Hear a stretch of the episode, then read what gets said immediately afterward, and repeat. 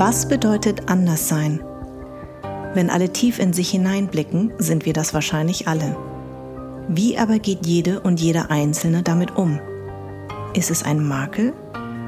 Ist es eine Währung? Kann ich nicht daraus Kraft und Stärke ziehen?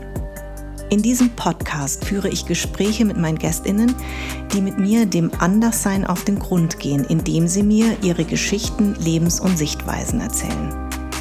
Unser Partner ist seit Beginn dieses Podcasts die junge Automobilmarke Seat. Seat steht für Respekt, Toleranz, Chancengleichheit und Vielfalt und wird uns auch in diesem Jahr begleiten. Zum Internationalen Weltfrauentag möchten wir nochmal Frauen zu Wort kommen lassen, die uns mit ihrem Engagement, ihrer starken Stimme und ihrem Blick auf das Anderssein besonders beeindruckt haben. Viel Spaß mit der heutigen Sonderfolge zum Internationalen Weltfrauentag. Es gab viele traurige Bräute, die ich gesehen habe in meinem Leben, mm, die gegen ihren Willen verheiratet worden mm, sind. Mm. Und auch das ist eine Seite, die wir bei all dem Humor, und das ist ja auch eine Form, mit ja. Konflikten umzugehen, nie vergessen dürfen. Und ich bin mir ganz sicher, dass dieser politische Kampf, der ja bis heute anhält und noch lange nicht zu Ende ist, ganz viel auch damit zu tun hat, mhm. dass ich das Gefühl von Freiheitsentzug einfach kenne. Mhm. Ja? Mhm. Dass mir das quasi in die Wiege gelegt worden ist, dass ich aus einem orientalisch-patriarchalischen Kulturkreis komme, zumindest teilweise, mhm.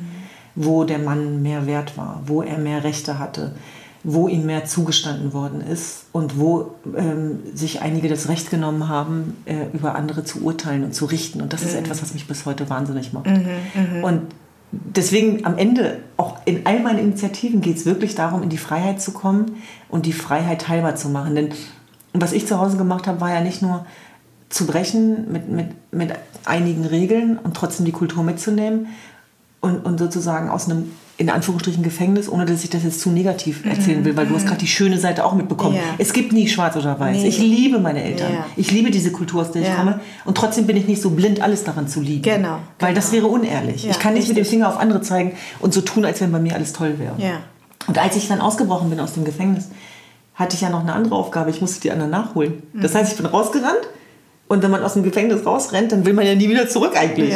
Aber ich war das ja gewohnt, verstehst du? Ja. Also wieder zurückgerannt und die anderen geholt. Mhm. Ja? Und was wir jetzt machen, ist vielleicht die Gesellschaft holen. Mhm. Also auch mit, gemeinsam mit meinen Geschwistern in den Initiativen, die wir gegründet haben, geht es ja gar nicht mehr um unseren German Dream. Den haben wir ja schon längst erreicht. Mhm. Also wir kneifen uns ja manchmal gegenseitig und fragen uns, was ist hier los? Was passiert hier gerade? Erzähl mal, was der German Dream ist. German wie Dream? Du, wie du auf den Namen auch gekommen bist.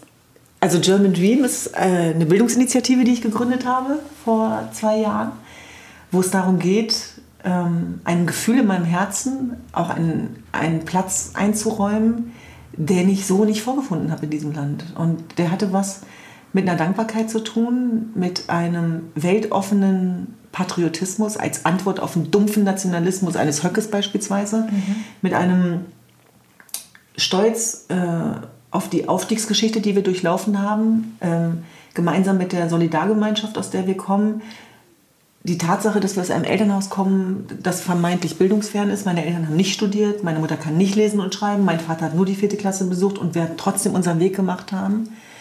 Und die Tatsache, dass ich Journalistin war und darauf trainiert und gedrillt war, immer nur Negativgeschichten zu erzählen. Mhm. Denn eine gute Geschichte ist keine Geschichte, so wurde mir das in der Redaktion beigebracht. Und ich habe krasse Geschichten gemacht und ich mache ja immer, ich berichte immer noch über krasse Themen dass ich eben dachte, nein, das ist nicht alles. Mhm. Das, das umfasst nicht das ganze Bild.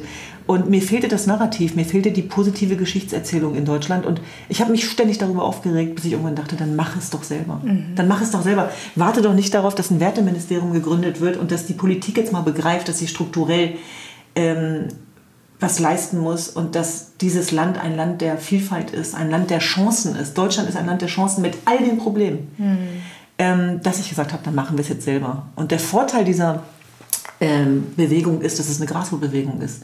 Sie basiert auch auf einem Schmerz. Sie basiert auch auf einer offenen Wunde, aber die auch gepflegt werden kann.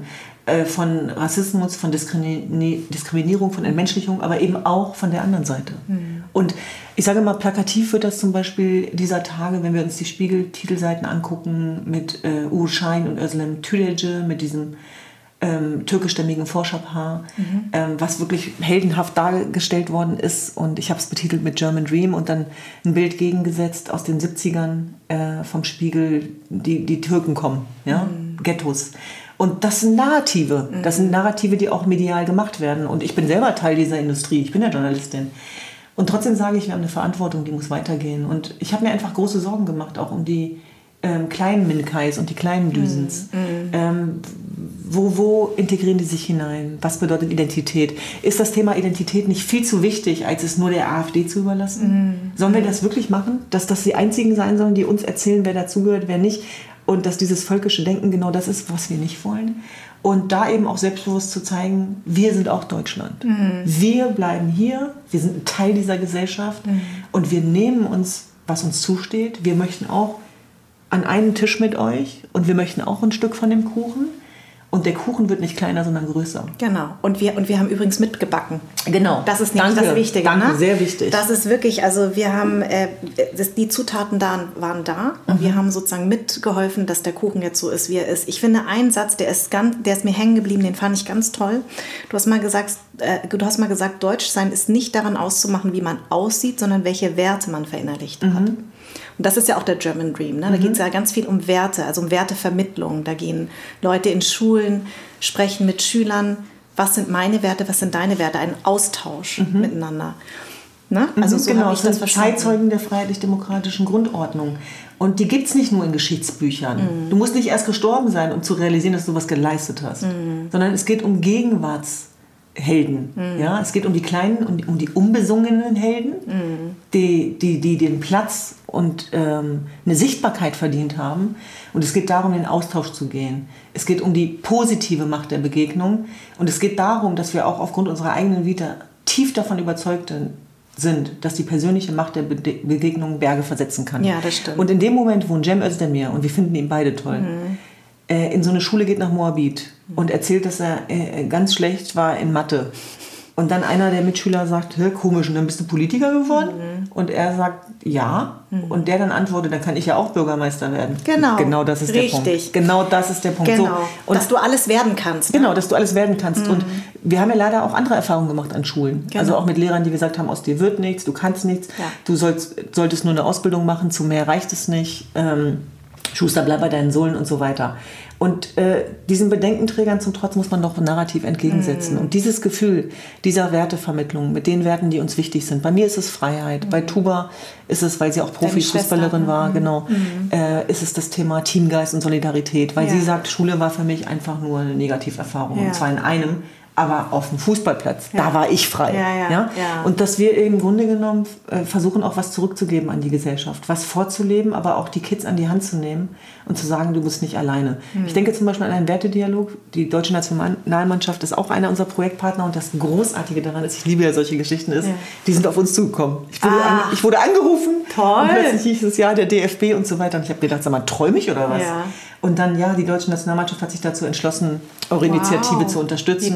Und wir würden gerne äh, mitmachen. Und wir haben zwei Spieler, die Lust hätten auf einen Wertedialog. Und dann waren das Leon Goretzka und Jonathan Tah, was mhm. großartig war. Mhm. Und uns war klar, das müssen wir in Verbindung bringen mit einer Hauptschule in Böblingen. Mhm. Und zwar ganz bewusst, weil ich wusste, dass dort auch die Motivation am nötigsten ist. Und da hat uns die Lehrerin nachts noch geschrieben und hat gesagt, dass sie ihre Schüler noch nie so erlebt hat und dass die immer so von Selbstzweifeln geplagt sind mhm. und dass die so stigmatisiert werden, die sind ja nur Hauptschüler. Mhm. Das, das hat Berge versetzt und ich bin tief davon überzeugt und wenn es nur ein oder eine Schülerin war, äh, dass sich da was verändert hat im, ja. im Narrativ, im Mindset, in dem Moment, wo Leon Goretzka sagt, ich bin glaube ich, derjenige, der so stolz ist auf sein Abitur wie kein anderer in Deutschland, weil es so hart für mich war und ich so mhm. lange dafür gebraucht habe und ich es unbedingt wollte, obwohl es mir alle ausreden wollten. Und deswegen das ist etwas, wo wir eben sagen, da können wir doch nicht auf Politik warten. Ja, wir sind Teil der Politik. Wir ja. machen Politik außerhalb der Politik ja. und zwar gesellschaftspolitisch. Und, und, Politik machen heißt für mich Empowerment. Das heißt für mich auch in die Chancen zu kommen. Das heißt für mich natürlich auch soziale Gerechtigkeit und die Ungleichheit, die wir haben, auch aufzubrechen, genau mit solchen Geschichten. Denn ich sage nochmal, auch unsere Vita ist davon geprägt. Und dass wir mittlerweile in Sphären vordringen, für die wir vermeintlich nicht vorgesehen sind, da kommen dann auch wieder Vorurteile. Niemand von uns will doch was geschenkt haben. Mhm. Ich möchte gute Leute haben, überall. Genau. Auch ich bin da sehr wählerisch, ja. gebe ich unumwunden zu. Ja. Ich möchte aber nicht benachteiligt werden, ja. weil ich woanders herkomme. Und, und da sage ich eben, äh, wenn wir die Besten wollen, dann müssen wir es zumindest erstmal zulässig machen für alle. Mhm. Und wir können noch so einen großen Resilienzmuskel haben, den wir auch trainiert haben und von zu Hause mitbekommen haben. Der nützt nichts, wenn äh, strukturelle Benachteiligung immer noch vorherrscht. Und deswegen ähm, ja, setze ich mich eben auch genau für solche Dinge ein. Wenn ich zum Beispiel, so wie gestern, mit einer Bildungsministerin spreche und, und nochmal auf die Situation aufmerksam zu machen, äh, für die Menschen, die eben ökonomisch nicht so gut ausgestattet sind, dass sie sich ein Tablet leisten können, für die alleinerziehenden Mütter oder, oder, oder. Also letztlich eben auch an die zu erinnern, die sich selber nicht wehren können, die gerade mhm. im Schmerz ersticken. Und diese Krise macht nicht gleich sie macht ungleich. Ja, ja? richtig. Und es und wird noch sichtbarer. Das wird ich, noch ne? sichtbarer. Und, und das müssen wir uns vergegenwärtigen und auch als Deutschland selber begreifen, dass wir uns öffnen müssen und dass wir ein Land der Vielfalt zu sein heißt nicht, nicht kritisch zu sein, heißt ja. nicht Islamismus zu beklagen, heißt nicht orientalisch-patriarchalische Strukturen oder Ehrenmorde bei Jesiden zu akzeptieren. Da gibt es ja noch was dazwischen. Mhm. Ja? Und dafür braucht man die Leute, die aus den Kulturkreisen selber kommen. Und ich komme nochmal auf German Dream. Da geht es natürlich um dieses Wertebekenntnis. Es ist egal, wo du herkommst, egal, wen du liebst, egal, welche Religion du hast. Aber ich stehe auf dem Boden des, des Grundgesetzes, der unterschiedslos für alle gilt, auch wenn nicht alle gleich behandelt werden. Daran arbeiten wir. Das heißt nicht, dass wir ein perfektes Land sind, aber es ist ein Land, für, dies, für das es sich aus meiner Sicht auch einzustehen lohnt. Und das dürfen wir dann auch leidenschaftlich kritisieren, natürlich. Das heißt, auch, dass wir uns um unsere eigenen Probleme kümmern müssen. Genau. Und die sind äh, in Hanau zu finden, die sind ja. bei der AfD zu finden, äh, die sind da zu finden, dass es insbesondere aus dem bürgerlich-konservativen Lager auch eine Brandmauer geben muss gegen rechts. Und da haben wir eine Menge zu tun. Und deswegen bin ich auch dagegen, dass alle Migranten immer bei den Linken und Grünen landen. Mhm. Das heißt nicht, dass ich was gegen die Parteien habe. Im Gegenteil. Also wir arbeiten, also wir sind ja überparteilich und ähm, haben mit allen zu tun. Aber trotzdem finde ich es auch ganz wichtig, dass das konservative Milieu eben auch ausgestattet ist mit Biografien wie unseren, weil wir natürlich automatisch einen anderen Spirit mhm. reinbringen. Du hast damals, als du bei RTL warst, bist du ja jeden Monat hingegangen zu deinem Redaktionsleiter und hast gesagt, ich möchte gerne über das jesidische Volk einen Film machen. Und dann hat er ja gesagt, und das kenne ich leider zu Genüge, weil ich habe ja auch sehr lange gekämpft, um einen Dokumentarfilm zu machen. Da hieß es immer, ja, wen interessiert das? Äh, ach, das ist so ein Randthema, das ist so ein kleines Thema. Und dann hast du irgendwann einfach deinen Job gekündigt und hast diesen Film gemacht. Also mhm. ich meine, das ist ja unfassbar mutig. Erstmal würde ich gerne wissen, als du deinen Job gekündigt hast, wie haben deine Eltern reagiert? Die waren am Ende, das kannst du dir doch denken. Ich wusste das. Ich kenne das. Ich musste mhm auch, ich wollte auch meinen Film machen, ich wollte eine ernstzunehmende Schauspielerin werden. Ich musste erstmal alles hinter mich lassen. Mhm. Dann haben wir wahrscheinlich einen ähnlichen Moment gehabt. Ja. Und ich sage dir ganz ehrlich, du bist ja für uns auch ganz wichtig. Kai, wir sind ja mit dir aufgewachsen. Ja. Du warst eine der ersten, die ja. sichtbar waren. Ja. Und wir haben in diesen Fernseher geguckt, in unserer Unfreiheit und haben uns dieses Leben gewünscht. Und waren dankbar, dass es dort Menschen gab, die äh, mehr mit unserer Lebenswirklichkeit zu tun hatten als die anderen. Ja und dafür war Viva einfach eine ganz wichtige Plattform. Total. Da gingen die Träume los, auch bei uns. Ja. Und ich, ich glaube, es gibt ganz viele von. Also mhm. da bin ich jetzt keine Ausnahme. Und ähm, es ist genau wie du sagst, als ich gekündigt habe, waren meine Eltern erschrocken und haben gesagt, aber was willst du jetzt machen? Und ich habe keine Antwort gehabt. Mhm. Ich habe keine Antwort darauf gehabt, weil ich hatte keine Rücklagen. Mhm. Ich hatte keinen Plan. Ja. Aber ich wusste, und das war eines der schönsten Gefühle, was ich nicht mehr will. Das wusste ich. Super oder, oder wie Kafka sagt, weg von hier. Ja. Ne, das ist ja, mein Ziel. Genau. Und meinem Redaktionsleiter kann ich gar nichts vorwerfen. Im Gegenteil, ich habe da sehr viel von ihm gelernt. Und ich glaube, die haben auch ganz viel mit mir durchgemacht. Ja. Weil, also wenn ich mich so zurückdenke, das war schon anstrengend. Ich war immer konfrontativ, aber mir ging es halt auch immer um die Sache. Ich ja. bin aber trotzdem auch dankbar dem Sender RTL, der ja aus vielen Gründen auch oft gescholten wird und so weiter, dafür, dass ich auch ähm, mich ausprobieren konnte, ja. dass ich mich zeigen konnte. Denn ich wäre wahrscheinlich nicht so in Frage gekommen fürs ZDF. Ja, ja? Und die, dieser Spirit, dass man dienstags in der Redaktionskonferenz saß mhm. und am Mittwoch schon im Flieger nach Jordanien, mhm. wenn, man, wenn man ein geiles Thema hatte, mhm. das liebe ich bis heute. Mhm. Und alles, was mich auch heute als Sozialunternehmerin ausmacht, ähm, mutig zu sein, na, äh, ein Risiko einzugehen. Ich bin Risikounternehmerin. Mhm. Ähm, aber eben auch Druck auszuhalten, äh, Öffentlichkeit äh, auszuhalten. Du kennst das noch viel besser als ich. Das ist ja gar nicht einfach. Ähm, das habe ich bei RTL gelernt. Mhm. Also da bin ich dankbar. Das war so eine Schule des Lebens in jedem Falle, weil jeden Montag Millionen, damals waren es noch Millionen Zuschauer, auch deine Beiträge, Beiträge bewertet haben. Du musstest sozusagen bestehen innerredaktionell und das war ein hoher Com äh, Competition-Kampf. Mhm. Es ist so. Mhm. Jeder will Sendeminuten, jeder will seine Themen durchbringen und so weiter. Und ähm, trotzdem habe ich sehr, sehr viel gelernt, auch von den Kollegen. Ja. Und ich war Autodidaktin und ähm, auf der anderen Seite dann eben in diese anderen Welten gehen. Ja. Und deswegen diese Kombination, die hat sich wie ein roter Faden durch all meine Lebensbereiche gezogen. Ja, und ja. ich habe beide Welten konfrontiert natürlich. Ja, genau. Und jetzt würde ich aber auf diesen Wahnsinnsfilm, äh, den, wenn ich irgendwann den Mut habe, mir den anzugucken, es ist echt wirklich ähm, toll. Also du bist dann irgendwann zu deinem Papa gegangen und hast was gesagt?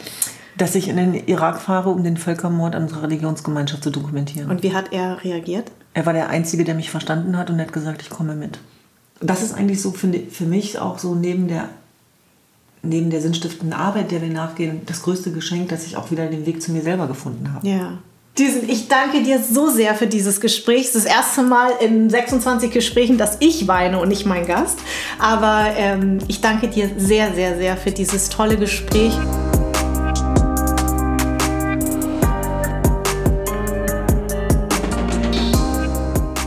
Jetzt kommen wir zu deinem Buch. Und das hat mich total getriggert. Ich kenne diesen Ausspruch total.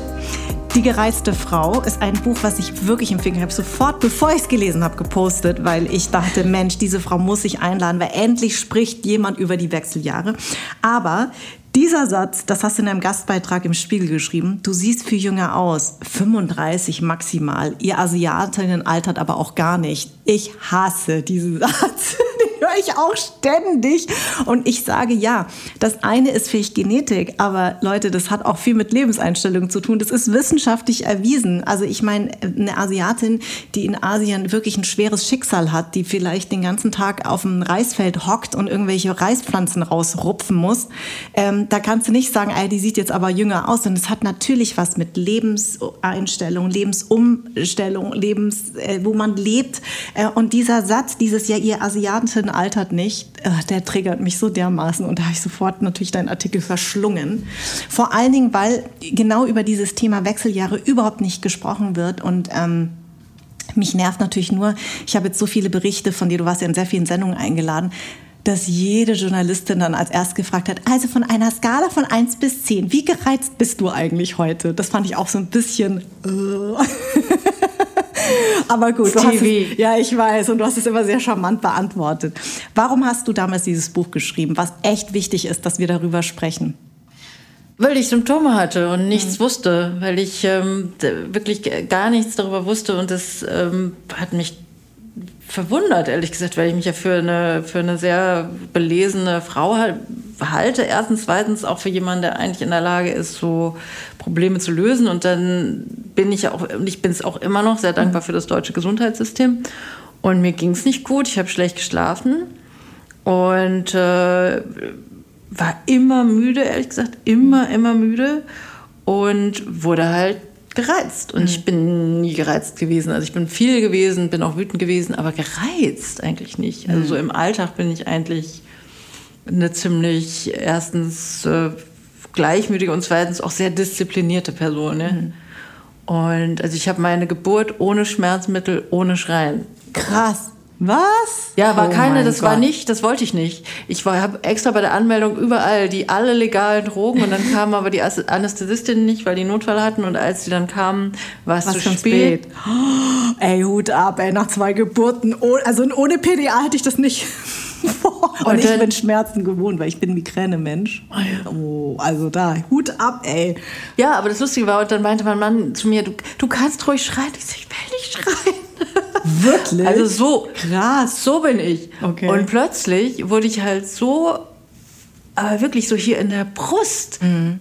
ungeduldig und habe halt den Kleinen angemacht und mhm. den Mann angemacht und so bin ich gar nicht und ich mochte das nicht, ich mag ja. das auch immer noch nicht und ich hatte immer schon Krämpfe, also das kannte ich alles, aber mhm. dieses ah, mhm. auch auf dem Fahrrad in Berlin, dass ich irgendwie, das, dass ich so Fantasien darüber hatte, dass ich jemandem irgendwas in die Speichen halte und so, das ist alles neu gewesen. Und da habe ich so gedacht, nee, halt, warte, ne? das ist, äh, ist irgendwie, irgendwas stimmt nicht hier.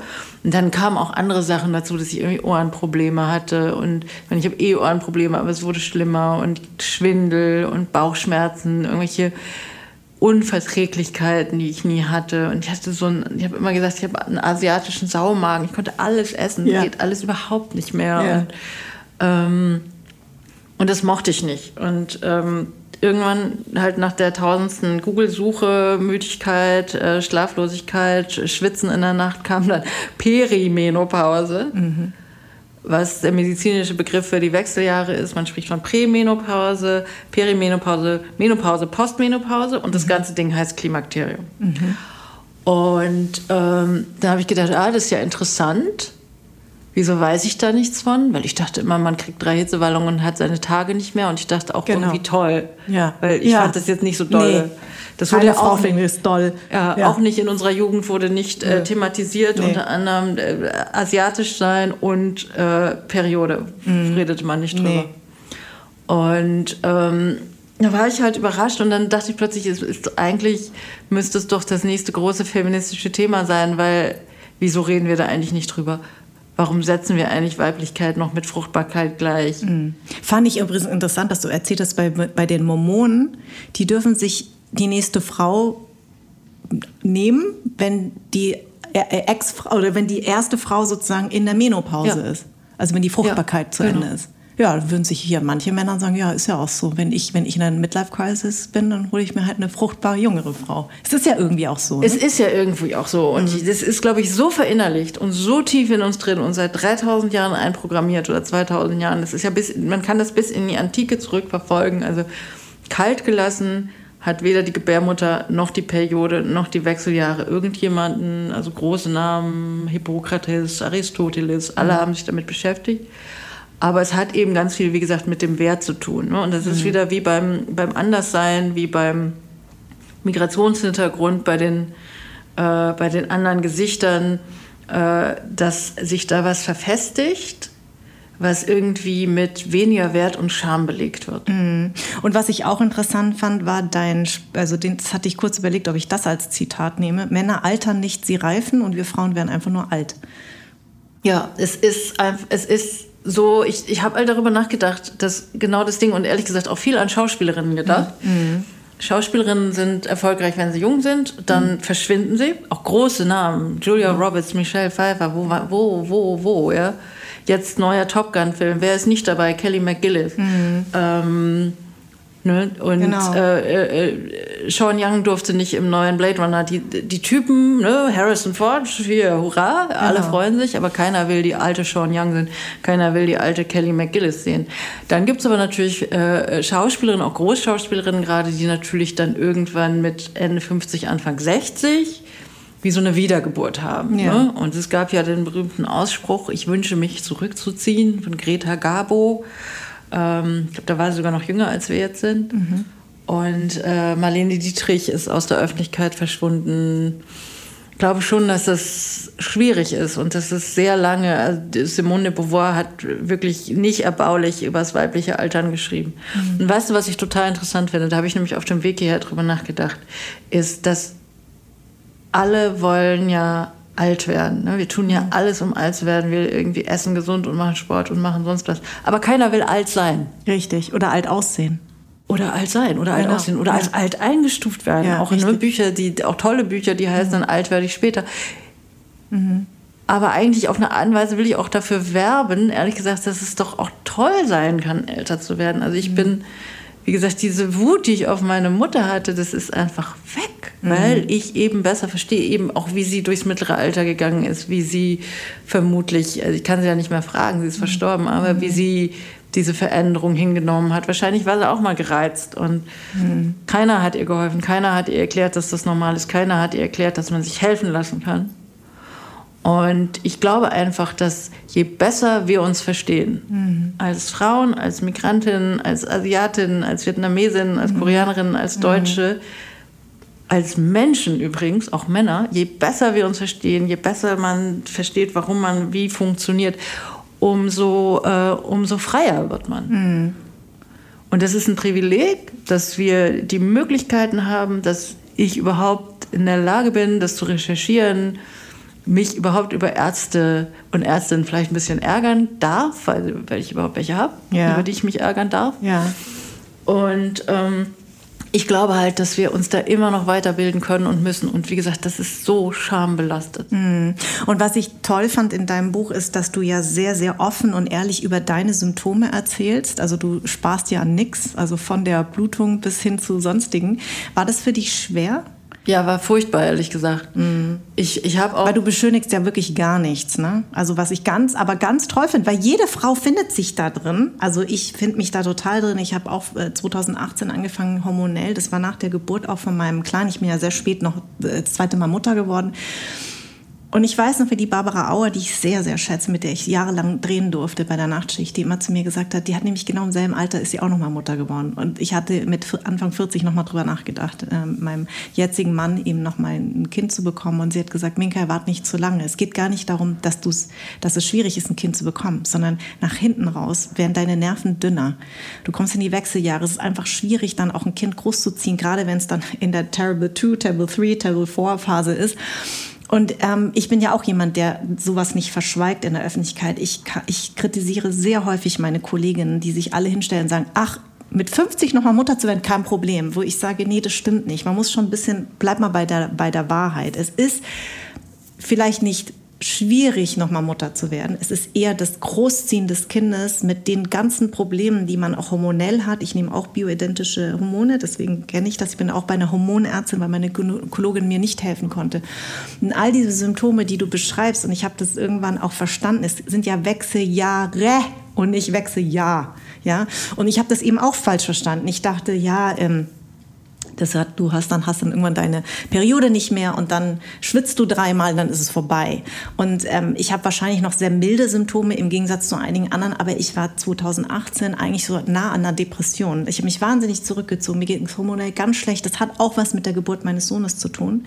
Und ich bin dann eben zu dieser Hormonärztin, die über den Spucktest ähm, rausgefunden hat, dass mir extrem für Östrogen und dass mein Mutter DHEA-Hormon mhm. und auch mein ähm, Progesteron so dermaßen unten ist, dass sie gesagt hat, also sie hat gesagt, dass sie überhaupt noch hier sitzen und nicht die ganze Zeit heulen. Da habe ich gesagt, das habe ich übrigens eine Zeit lang gemacht. Da hat sie gesagt, ja, sie sind von ihrer Anlage sehr stark. Deswegen sind sie jemand, der eigentlich die Dinge immer positiv sieht. Aber ganz ehrlich, also wenn ich nur ihr Hormonbild mir angucke, müssten sie, wären sie eigentlich eine ständig gereizte, ständig ähm, schlecht gelaunt und heulende Frau, weil das ist so dermaßen unten. Und sie hat gesagt, es hat jetzt erstmal gar nicht so viel was mit den Wechseljahren zu tun, sondern ihr Hormonhaushalt ist wirklich ganz, ganz weit unten.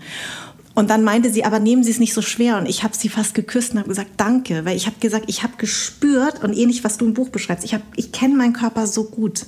Und ich habe gesagt, da ist was. Und ähnlich wie du war ich auch bei der Gynäkologin, die konnte mir sich das nicht erklären, hat das auch irgendwann, ja, wahrscheinlich kommen sie in die Wechseljahre. Und hat meine Hormonärztin gesagt, nee, sie sind erstmal gar nicht in den Wechseljahren, sondern wie du beschreibst, es sind ja mehrere Stufen. Also sie hat gesagt, erstmal müssen wir ihr Hormonhaushalt mal wieder in Ordnung bringen.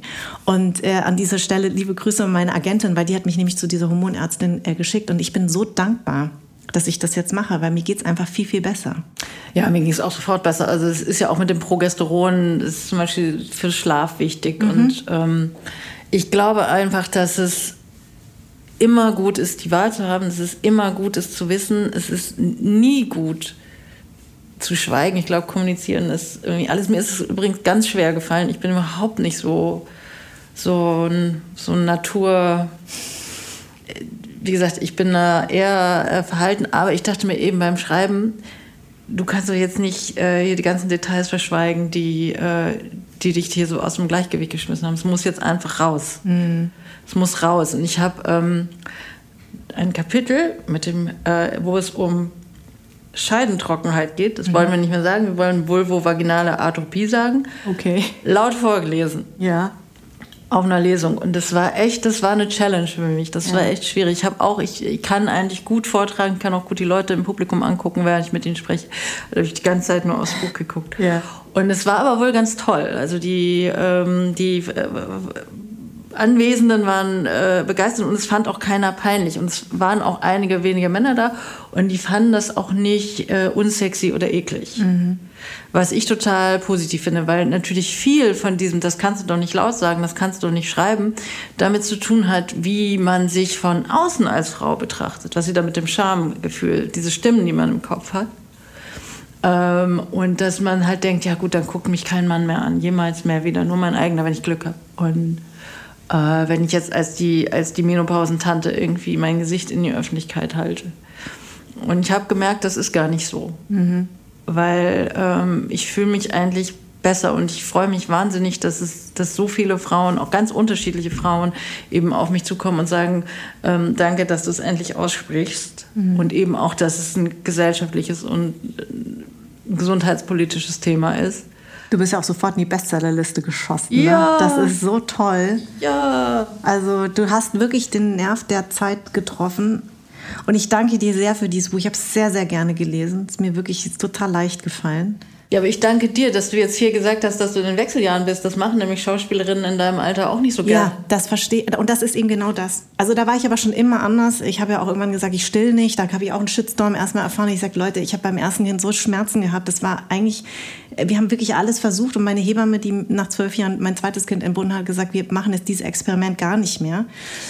Und ich finde das echt krass, dass... Ähm, ja, dass die Öffentlichkeit darüber urteilt, wie du dein Kind bekommst und wie du es großziehst. Das ist auch ein sehr deutsches Phänomen und ähm, ich habe schon sehr viele Shitstorme über mich ergehen lassen müssen und ich finde es eben total wichtig, dass äh, und deswegen kann ich auch diesen Spruch nicht mehr, na, du siehst überhaupt nicht aus, du hast ja kaum Falten und so. Dann denke ich mir so, ja, aber ist das jetzt so ein Kompliment? Also ihr, ihr und ihr tragt doch nichts dazu bei, dass sich das irgendwann ändert. Und deswegen ist zum Beispiel das Wechseljahre-Thema ein total wichtiges Thema und und das ist eben nicht immer erst ab 55, wie manche denken, sondern es fängt viel, viel früher an. Und ähm, ich habe mir helfen lassen. Ich bin jemand, der sofort sich helfen lässt. Ich habe überhaupt keine, keine äh, Hemmung, sondern ich möchte, dass es mir besser geht. Es ist ja mein Leben. Also es ist ja meine Quality Time. Und ich möchte eben auch nicht mein Kind ständig anmeckern. Und der war mit drei, vier unerträglich.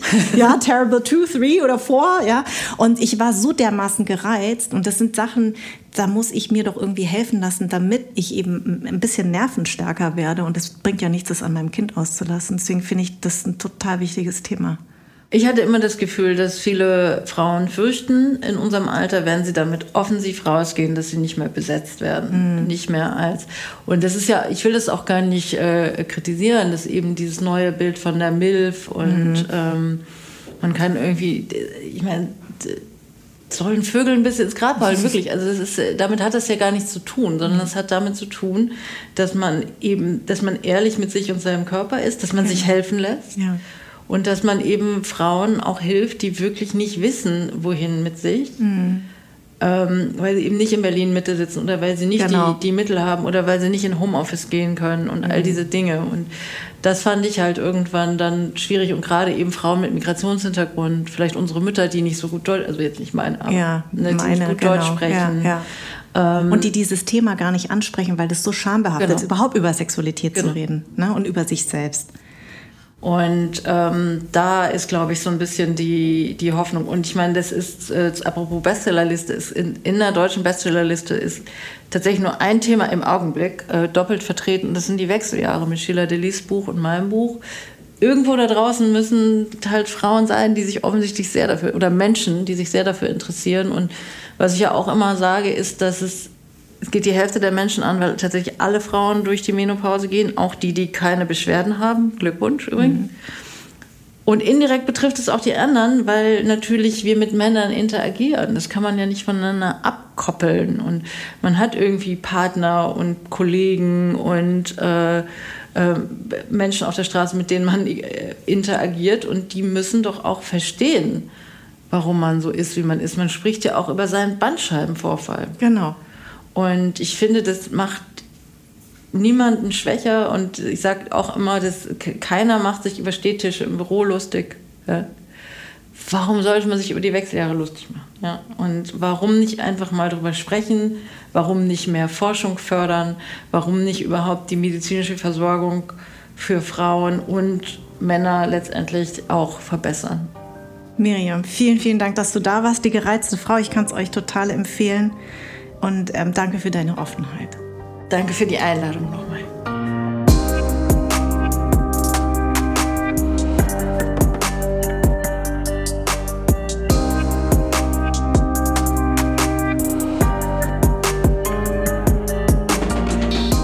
deinen Satz auch genial, den sage ich nämlich auf dem roten Teppich auch immer. Ich werde immer gefragt, wie schaffen Sie das eigentlich mit Beruf und, äh, ja. ne, Be Beruf ja, und das Familie? ich sofort. Das und ich da, hast, hast du das meinen Kollegen ja. eigentlich auch schon gefragt? Äh, äh, äh, ja. So? ja, dann wird, immer rumgestottert und dann habe ich gesagt, im Übrigen bin ich völlig privilegiert. Ich bin Schauspielerin. Ja. Also fragt es meine Supermarktkassiererin, die jeden Tag arbeiten geht, Ja, und die überhaupt keine- vielleicht auch noch alleinerziehend Ja. ist. Ich habe gesagt, ich finde das, also uns Schauspielerinnen und Schauspieler Ja. zu fragen, finde ich so daneben, weil wir sind privilegierte. Menschen. Ja.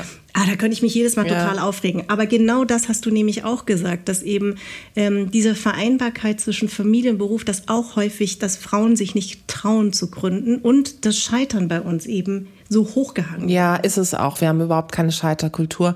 In anderen Ländern ist es schon so, ey, cool, du hast versucht zu gründen. Okay, Genau. das Unternehmen ist an die Wand gefahren. Egal, aber du hast versucht. Das Ja, ist ziemlich mutig. genau. Hast du nicht Bock, bei mir im Unternehmen zu arbeiten? Hier ist so, oh, du hast ein Unternehmen gegründet, ist an die Wand gefahren, du hast sehr viel Geld in Sand gesetzt. Hm, Ich weiß nicht, ob ich dich bei mir im Unternehmen hätte. Das wäre irgendwie, du- das zeigt ja, dass du es nicht drauf hast.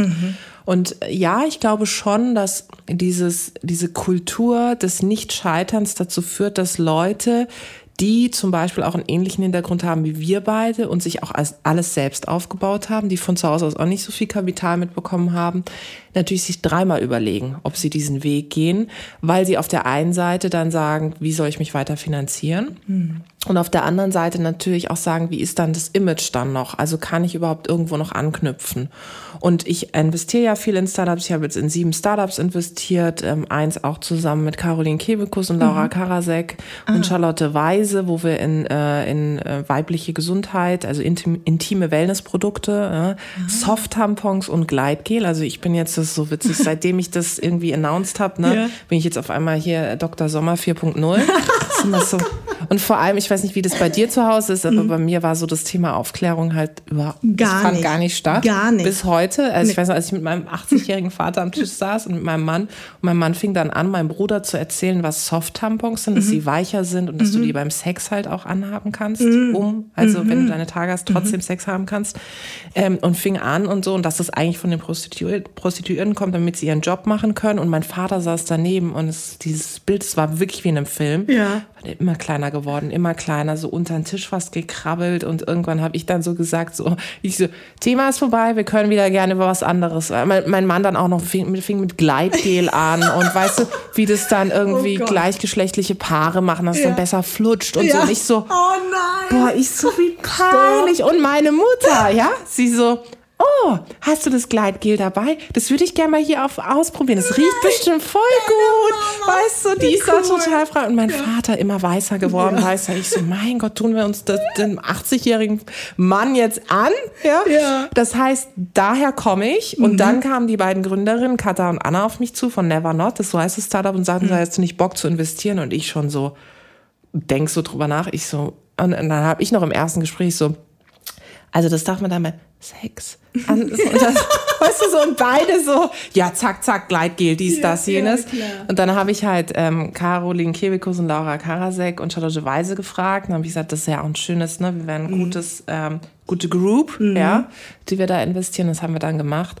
Und was ich halt in den Gesprächen mit Gründerinnen immer wieder merke, ist, dass sie wirklich sagen, zum einen, wenn sie so ähm, Produkte haben, die in puncto weibliche Gesundheit sind oder na, mal eine Frau, die dann irgendwie einen Lippenstift macht, dann ist es auch wieder so, ah ja, als Frau gründest du einen Lippenstift, wo ich mir so denke, Sarah Blakely mit Spanx in den USA, die verdient Millionen, die ist, wenn nicht mir sogar Milliardärin, war auf dem Forbes-Cover. Ich meine, die Frau hat mit formender Unterwäsche, macht die richtig Kohle. Ja? Ja, ja. Also da gibt es zum Beispiel auch Unterschiede unter InvestorInnen oder Investorinnen vor allem, dass sie sagen, ach, ich investiere lieber in eine App oder irgendwas so, ne, digitales Tech, weil äh, Frauen gründen ja eher in so klassischen Bereichen und dagegen verwehre ich mich. Und deswegen habe ich bewusst entschieden, wenn ich mal das Kapital habe, als Unternehmerin unter die Investoren, Investorinnen vor allem zu gehen, weil den Gründerinnen hilft Geld, wenn sie am Anfang gründen. Das fängt schon bei einer GmbH-Gründung an, du brauchst 25.000 Euro. Ja. Woher nimmst du die? Ja, und genau. wir kennen das alle. Eine Ja. Bank gibt dir einen Kredit, wenn du schon Kohle hast. Wenn du Richtig. keine Kohle hast, dann so, ciao. Ja. Genau, richtig. So. Und ähm, stimmt es aber auch, dass vor allen Dingen Startups von Menschen mit Migrationsgeschichte äh, gegründet werden, weil die häufig ja nicht dieselben Jobchancen auf dem Arbeitsmarkt Das ist interessant. Und es kommen immer mehr, die Mhm. eben Migrationsgeschichte haben. Meine These ist sogar einen Schritt weiter. Ich glaube, dass die einen ganz anderen ganz anderes Durchhaltevermögen haben, weil wenn dann noch der verstärkende Faktor kommt, kein Geld von zu Hause und Kein doppeltes Netz, ne? kein Netzwerk und auch dieses, dieses Verständnis von, wie gründet man eigentlich ein Unternehmen, Mhm. ähm, dass du, wenn du dann dir alles selber erarbeiten musst, dann ist es natürlich super. Du kommst ja auch in meinen Podcast, hast du Ja, vorhin gesagt, ja. AufsteigerInnen. Ja. Und in diesem Podcast habe ich zum Beispiel auch mal, also die Idee ist halt, die Ersten in der Familie Mhm. zu porträtieren. Ah. Also so schon auch das Thema Migrationsgeschichte mit rein, aber so die ersten, Ja. die erste Schauspielerin, Ja. der erste Gründer und so. Ja. Und was allen gleich ist, allen, mit denen ich jetzt gesprochen habe, ist, dass sie, ähm, auch Nikita Thompson war zum Beispiel da, dass sie sich hochgekämpft haben, alle. Mhm. ja. Die haben zwar, selbst wenn sie aus einem behüteten Elternhaus kommen, Mhm. aber wenn sie die Ersten sind, die etwas in ihrer Familie machen und dann auch nicht diesen finanziellen Background haben, ja. Dann äh, merkt man, dass sie äh, wirklich Biss haben. Ja. Und ich, das ist meine These, dass die Leute, die sich alles selbst erarbeiten müssen, ganz anders, also für mich, und das kennst du vielleicht auch, war nie die Frage, wenn mich jetzt nach unserem Gespräch jemand anruft, sagt, Mhm. Irene, du hast eine Opportunity, morgen in den Niederlanden von Mhm. einem Vorstand äh, Diversity zu pitchen, dann würde ich mich jetzt auf den Weg machen und gucken, wie komme ich da hin, Mhm. Ja. wann bin ich da, würde Ja. alle meine Termine verschieben, weißt du, ich würde alles möglich machen, weil ich einfach leistungsgetrieben bin, aber das kommt auch aus dieser Existenzangst heraus. genau. Ich möchte meine Eltern nicht anpumpen. Nee. Kann ich auch nicht, Nee. geht nicht. Genau. Aber das größte Geschenk war für mich, als ich meinen ersten Job hatte, meine Eltern in ein sehr teures Restaurant in Karlsruhe einzuladen Ja. und ich so, ihr könnt euch alles bestellen, was Ja, ihr wollt. ja. Oder meine Mutter hatte jetzt Geburtstag am Wochenende. Ein Gutschein für ein schönes Hotel in Ja. Konstanz, Luxushotel. Ich so, das gönne ich Ja, dir. Und genau. sie so, oh mein Gott, Ja. danke. Oder neue Möbel irgendwie für die. Ja. Dass ich einfach in ein Möbelhaus gehen kann und sagen kann, das kostet jetzt zwar sehr viel Geld, Ja. aber sucht euch eine Couch aus, sucht Ja. euch einen Tisch aus. Genau. Ich zahle das. Ja. Das ist für mich die Freiheit. Und, und vor allen Dingen, weißt du, was noch hinzukommt für uns ähm, Menschen mit Migrationsgeschichte? Die Eltern haben so viel riskiert Ja. und haben ihre Heimat verlassen Ja, für uns. genau. Und deswegen, das ist ja Bürde und ähm, also ist ja häufig Fluch und Segen Total. zugleich, ne? weil man ja immer in dieser also immer in dieser Bürde steht, dankbar zu sein. Ja. Und jetzt muss man es besonders leisten, damit sie wissen, es hat sich gelohnt, dass wir unsere Heimat verlassen haben für unser ungeborenes Kind, Ja. dass es irgendwann besser hat. Und ähm, manchmal ist es auch echt schwer. Also Ja, manchmal habe ich es auch verflucht, äh, das weiß ich noch. das Also in, jetzt ich. nicht, aber damals, in der, Das in, als ich noch sehr jung war. Ne? Ähm, aber auf der anderen Seite ist es auch ein Segen, weil genau das, was du sagst, man hat einfach wahnsinnig viel Biss, weil man genau weiß, es gibt kein doppeltes Netz. Nee. Ne? Also wenn, wenn ich jetzt scheitere, dann kann mir auch keiner helfen. Ja. Ne? Und irgendwann hast du natürlich so einen Punkt, wo du merkst, okay, wenn alle Stricke reißen, dann arbeite ich halt in irgendeinem Unternehmen. Genau, ne? So, wenn ja. das jetzt mit meinem Unternehmen nicht klappt, dann werde ich schon irgendwo einen Job finden. Aber du hast immer diesen Drive. Also Mhm. es ist halt, ich sehe das ehrlicherweise auch bei den Talenten, die sich jetzt bei uns im Unternehmen bewerben. Wir sind jetzt insgesamt 17 Leute und ich merke das, ich merke schon, wer mir da gegenüber sitzt Mhm, und merke halt so, ohne dass ich fragen muss, wie ist dein Background, was ich auch natürlich nicht machen würde, aber wo ich einfach merke, okay, da ist ein Biss da, weil die Person einfach auch sagt, ja, ich bin auch die erste Person in meiner Familie, die irgendwie auch akademischen Abschluss gemacht hat oder Genau. Abi gemacht hat oder jetzt in einem Startup arbeitet. Ja. Und ich finde, dass das total viel ausmacht, ja. so. Aber tolle Idee mit deinem Podcast. Also die erste zu sein ist tatsächlich etwas, ähm, was alle irgendwie unisono, auch meine Gäste, zum Beispiel äh, Klaus Wobereit war bei mir im Podcast. oh, das war bestimmt auch spannend. Ja, das ist ganz spannend. Und, der, und er war der Erste in seiner Familie, der Abitur hatte, weil Ja. ne, die Mutter damals alleinerziehend Ja. mit so vielen Kindern und erst der, Und der ist Jüngste. der erste Bürgermeister und dann, damals, Und der dann, dann- der Bürgermeister und so. Also das ist schon etwas, glaube ich, da sieht man schon, das stimmt. Der Erste zu sein ist etwas sehr Besonderes. Ähm, also Bürde und Segen zugleich. Ne? Also ja. da, ähm, äh, das kenne ich. Ich würde gerne mit dir noch eine Sache besprechen und zwar habe ich durch die Dokumentation, ähm, also zwei Sachen würde ich gerne. Ein Zitat von dir, aber auch ein Begriff, den ich bis dahin nicht kannte, und zwar Hepeating. Es kommt von He und Repeating. Kannst mhm. du mir das erklären? Ja. Fand das, ich interessant. Ja, das ist etwas, ähm, geht so ein bisschen in die Richtung Mansplaining. Also Mansplaining ist ja, ähm, dass ein Mann dir die Welt erklärt. Mhm. Also, dass er mhm. irgendwie sowas sagt wie. Mansplaining. Ja, genau. Ah, okay. Dass er sowas sagt wie so, ja, ja, aber eigentlich ist es ja so und so. Und mhm. es eigentlich nicht ernst, dich ernst, nicht dich ernst nimmt. Und ähm, Heap-Eating kommt daher, dass man sagt, ähm, du bist in einer Meetingsituation mhm. und dann stellst du eine Idee vor und alle sind so eher, sage ich mal, jetzt nicht so angetan, leidenschaftslos. Und dann kommt ein Mann und stellt exakt dieselbe Idee vor, da hat exakt dasselbe Argument und alle so, oh ja, das ist natürlich interessant. Ja, das, was äh, Karl-Heinz gesagt hat, das machen wir so. Yeah. Ähm, und das kennt jeder. Mhm. Und als ich da mal drüber nachgedacht habe, habe ich gedacht, ich weiß noch, als ich in solchen Situationen war, dann später auch in der Wirtschaft, dachte ich voll oft so, hä, liegt das irgendwie an mir? Habe ich es falsch ausgedrückt? Offensichtlich habe ich es nicht so gut in der Startup-Welt, würde man sagen, gepitcht, also vorgetragen. Ähm, und dann festzustellen, nee, ist es ein Phänomen. Mhm. Und ähm, wie kann man dagegen reagieren? Zum einen, wenn du als Außenstehende so eine Situation erlebst, ist mir auch schon vorgekommen, dass ich als Zuschauerin dann an diesem Tisch saß, dann habe ich einfach nur mal gesagt, ähm, ja, aber äh, super Punkt von dir, Karl-Heinz, aber die Eileen hatte den Punkt ja vorhin schon gemacht. Ah. Deswegen finde ich, sollten wir Eileen noch mal, kannst du noch mal ausführen, wie genau meinst du das? Geil. So. Und wie reagieren und, die? Und das ist dann einfach so, ich meine, ich finde, es ist eine Art, wie du das rüberbringst. Ja, ja. ja. Und ich kann ja schon so ein bisschen so ein Fuck you kind Gesicht ja. aufsetzen, ja? Ja? Lächeln und einfach aber so den Mittelfinger. Ja. ja so.